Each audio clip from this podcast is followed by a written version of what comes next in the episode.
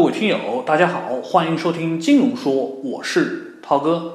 好，呃，那么上期节目呢，涛哥跟大家聊一聊关于如果公积金啊什么五险一金断缴了的话，会产生什么的一个严重后果。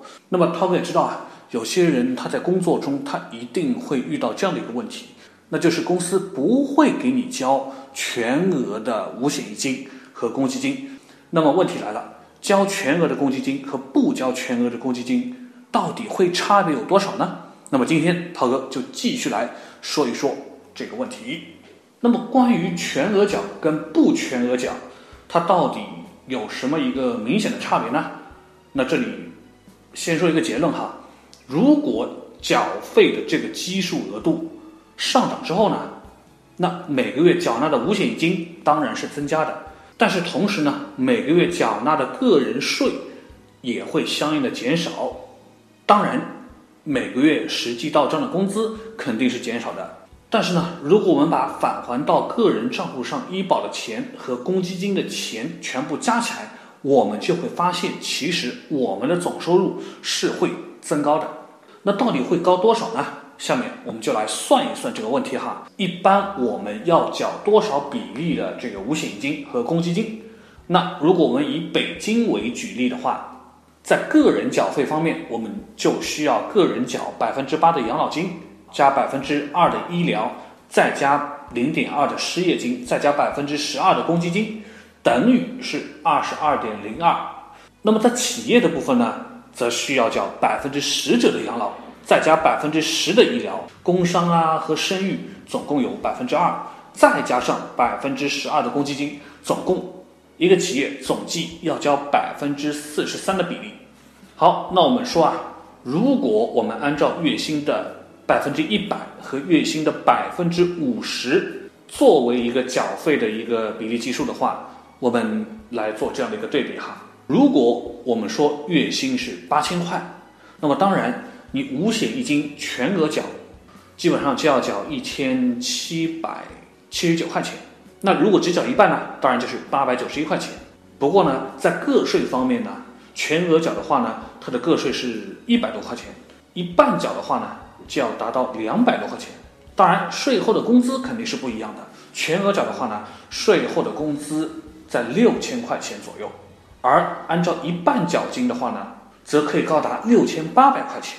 可是，如果我们把医保加公积金这些能够返还的部分，都算进去的话，当然你能够返还到手是有将近两千多块钱的。可是如果你只缴一半，不管是你个人还是公司也罢，你最后所获得的返还金额只有在一千块钱出头。所以这样对比下来，你会发现，如果你的月薪是八千块钱，你的每月总收入就是总共的税后工资再加上返还金，其实是可以达到将近八千两百块钱。而如果你只缴一半，那你的每月总收入就是税后工资再加返还金加起来，其实是在七千九百块钱左右。所以你会发现啊，你全额缴跟缴一半，其实差距就在这两三百块钱之间。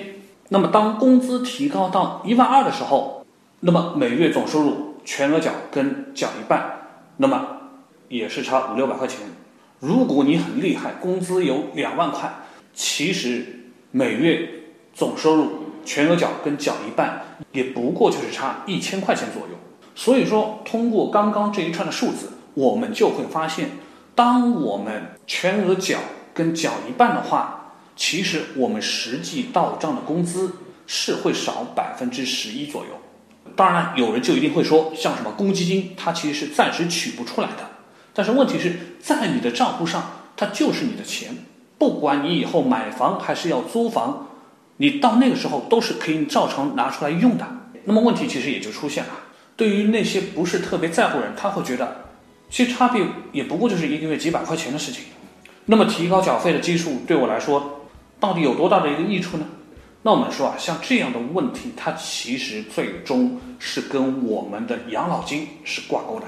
因为我们的缴费基数越高，年限越长的话呢，缴纳的总金额就非常的高。那未来可赢取的养老金也会相应的多。当然，涛给照，有些人还年轻，他压根也没有想到以后领什么养老金的事情，因为那是几十年以后的事了。很多人就想着现在到手可以多拿工资一些，所以呢，归根结底回过头来说，到底是缴全额还是缴一半？从本质上来说，至少在现在这样的阶段里面，你会发现差距没有那么的大，这就是你的一个个人的选择跟一个理解吧。好了，呃，说完了这个五险一金跟社保的问题呢，涛哥接下来还得说一说这个六幺八的这个事情啊。那今年的六幺八呢，其实力度也是蛮大的，猫狗大战也是非常的生猛。相信大家最后在清空购物车买单的时候呢，也有一些人就会用到什么白条啊、花呗啊、什么任性付啊这种东西。说白了呢，它其实跟信用卡一样，就是你先欠的钱，到固定的日期你再还给我呗。那么问题就出来了，那就是这些东西它其实跟信用卡一样，也是会跟你的征信系统相关联的。那这里首先说一下那个什么任性付吧，你想任性，那你是要付出一点代价的。这个时候你欠的这些钱啊，就会上到这个征信系统里，不管你花了十几块钱、几十块钱还是几百块钱。都会进入到这个所谓的征信系统里，这个名目呢就是个人消费贷款，呃，所以我想大家这里就有一个疑问了：这么几十块、几百块的东西，要跟我的征信系统相关联呢？这里面的一个秘密就在于，这些支付的方式的钱，其实有一部分就来自于这些电商平台下面自有的金融机构。那么这些金融机构呢，都是有申请金融牌照的。所以呢，在大部分的情况下，它就会跟信用卡一样，只要你问他借钱了，他就会把你的这个情况上报到央行。当然呢，我们说也不都是这样，总有例外。比如说蚂蚁花呗呢，就没有连接上征信系统，因为啊，他借给你的钱来自于阿里自己。那阿里呢，目前还不是金融机构，所以呢，也不需要把这些信息上报给央行。可是呢，如果你真的到期没有还钱，那马老板我想也是不会放过你的吧？好，呃，那再说说京东啊，那它有那个什么白条，那这种跟花呗其实是一样的，也是用京东自己的钱，算是一种赊账的行为，所以呢，到目前为止也没有连上征信系统。当然了，它还有一块就是线下的贷款，比如说打白条，你可以装修、租房去。旅游等等这些钱呢，其实是来自于京东旗下的小贷公司。那么这一块呢，它就接入了央行的征信系统。呃，接入央行征信系统的还有像什么蚂蚁借呗、网商贷啊，还有什么小米贷款，他们都是大概率的，他们都是大概率的接入了征信系统。那么说判断接不接入征信系统这个标准依据又是什么呢？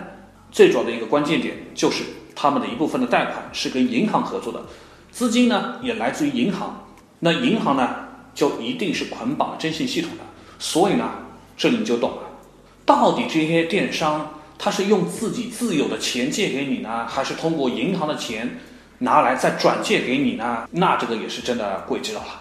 当然，如果大家真的有兴趣的话呢，想确定你用的这套东西到底会不会上征信系统，那么这个时候呢，你就需要点开。那又臭又长的什么用户许可协议啊，什么借款协议啊这类东西，你要仔细的看清楚了，因为秘密都藏在那些密密麻麻的小字里面。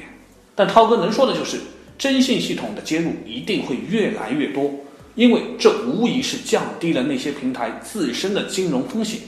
所以说啊，大家还是要千万小心，不要逾期不还款，要珍惜自己的信用啊！毕竟这个欠别人的钱嘛。总是要付上代价的。好了啊，今天的节目也就到这里了，感谢大家的收听，咱们下期节目再会。